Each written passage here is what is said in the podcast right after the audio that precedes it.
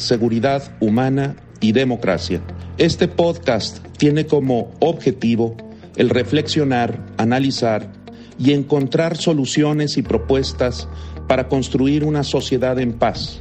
sin violencia, sin crimen, viviendo en justicia y con libertad.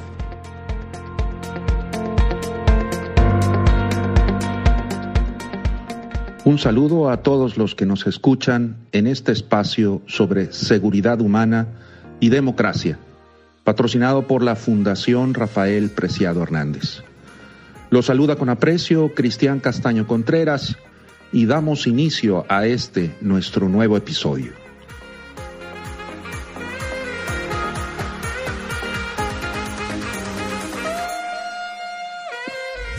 Hemos comentado previamente la necesidad de que tanto la sociedad como las instituciones responsables de ejercer el poder público podamos distinguir los límites y alcances tanto de la seguridad pública como de la seguridad nacional. Recordemos que la seguridad nacional encuentra su fundamento constitucional en el artículo 89, fracción sexta de nuestro texto fundamental, y que dicho ámbito de la seguridad tiene dos vertientes, como son la seguridad interior y la defensa exterior de la Federación. Particularmente, dicho fundamento constitucional faculta al presidente de la República para emplear a las tres Fuerzas Armadas, es decir, al Ejército, la Fuerza Aérea y la Marina Armada de México, para salvaguardar y preservar la seguridad nacional como es su obligación constitucional. Es muy relevante que nuestro país consolide una doctrina en materia de seguridad nacional, en tanto que la historia nos ha demostrado que dicho concepto de seguridad nacional se ha interpretado como una seguridad del Estado, como seguridad de la patria, que si no tiene una fortaleza doctrinal y ante dicha debilidad doctrinal o sesgo ideológico de un determinado régimen o grupo en el poder, se puede utilizar dicho concepto y dicho ámbito de la seguridad para mantener o pretender mantener el poder por parte de un grupo, un partido, una facción que ostenta el poder público y esto en claro detrimento de las garantías y libertades de las personas. Para comprender dicho ámbito y aproximarnos a su naturaleza doctrinal con un enfoque garantista, hay que recordar que la primera vez que dicho concepto de seguridad nacional se incorporó en la agenda pública internacional fue con la promulgación de la Ley de Seguridad Nacional, la National Security Act, en los Estados Unidos de América en el año de 1947. Dicha ley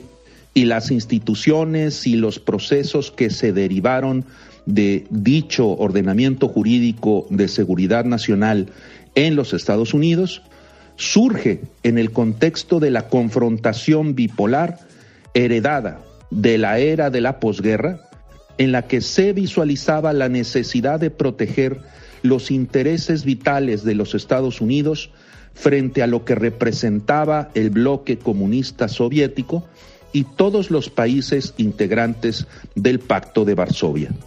Una amenaza que se visualizaba representada por estados-nación de corte comunista y que buscaba implantar el comunismo en diversas regiones del mundo como un bloque geopolítico de dominio militar, político, económico y cultural. La mencionada Ley de Seguridad Nacional en los Estados Unidos creó, entre otras instancias y procesos para proteger los intereses vitales de la nación vecina, la Agencia Central de Inteligencia, mejor conocida como la CIA, así como el Consejo de Seguridad Nacional, instancia en la que se coordinarían diversas agencias relacionadas con los intereses estratégicos de la nación para preservarlos y protegerlos de la amenaza que representaba el comunismo internacional y su eje promotor a través del Politburó soviético. Si bien desde 1947 el concepto de seguridad nacional apareció en el universo de la agenda pública internacional, los países fueron adoptando diversos perfiles doctrinales para ejercer e implementar dicho concepto. Es así que no es hasta 1982, en el Plan Nacional de Desarrollo del presidente Miguel de la Madrid, que aparece por primera vez el concepto de seguridad nacional en México. Cabe destacar que dicho concepto se utilizaba previamente de manera sesgada y tendenciosa y, por no decir también autoritaria, en nuestro país, particularmente por instancias relacionadas con la seguridad, como lo fue la Dirección Federal de Seguridad, de triste memoria, y que implementaron acciones para perseguir, reprimir y hostigar a opositores, artistas, intelectuales, estudiantes y todo aquel que pudiera ser visualizado como un riesgo o amenaza para el grupo en el poder. En ese contexto, durante la era del autoritarismo y la hegemonía partidista en México, la seguridad nacional se visualizaba como la seguridad del régimen, y no como la seguridad de los ciudadanos como expresión de la nación. En el Plan Nacional de Desarrollo del presidente Carlos Salinas de Gortari, se integró de nueva cuenta como objetivo nacional la preservación de la seguridad nacional, vinculando a la misma la presencia internacional de México y a su política exterior, enunciando los principios de no intervención y la solución pacífica de los conflictos. En dicho periodo, cabe destacar que se dieron las bases para crear el Centro de Investigación y de Seguridad Nacional como órgano desconcentrado de la Secretaría de Gobernación y encomendando al general Carrillo Lea su concreción. En el sexenio subsecuente, el presidente Ernesto Cedillo incorporó el objetivo de preservar la seguridad nacional de México, haciendo énfasis en la unidad e integridad de la nación,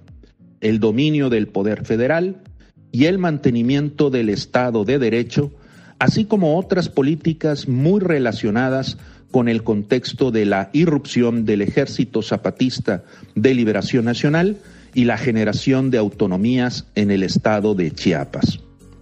Es importante resaltar que en los planes de desarrollo de Miguel de la Madrid,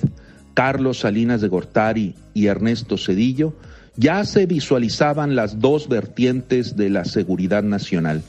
bajo el concepto de la preservación y mantenimiento del orden interno, como la preservación y salvaguarda de la seguridad externa o defensa exterior de la Federación. Pero no debemos dejar de mencionar que todas estas expresiones eran insumos doctrinales mas no se concretaron como políticas públicas, reconociendo que durante el autoritarismo la seguridad nacional todavía se quedó en una aspiración, en una filosofía, mientras que la política pública y la manera de comportamiento y de ejercer el poder por parte del régimen político era de supresión y limitación de las libertades, actos autoritarios que violentaron flagrantemente las garantías de los ciudadanos y por ello también prejuiciando y desvirtuando la naturaleza del concepto de la seguridad nacional. En los siguientes capítulos continuaremos con la identificación y comprensión de los aspectos más relevantes, tanto doctrinales, jurídicos como de política pública relacionados con la seguridad nacional y la seguridad pública o la seguridad ciudadana, ya en tiempos de la transición a la democracia. Ha sido un gusto compartir con ustedes estas reflexiones sobre la seguridad y la democracia, patrocinado por la Fundación Rafael Preciado Hernández. Los saluda con aprecio Cristian Castaño Contreras y nos vemos en la próxima.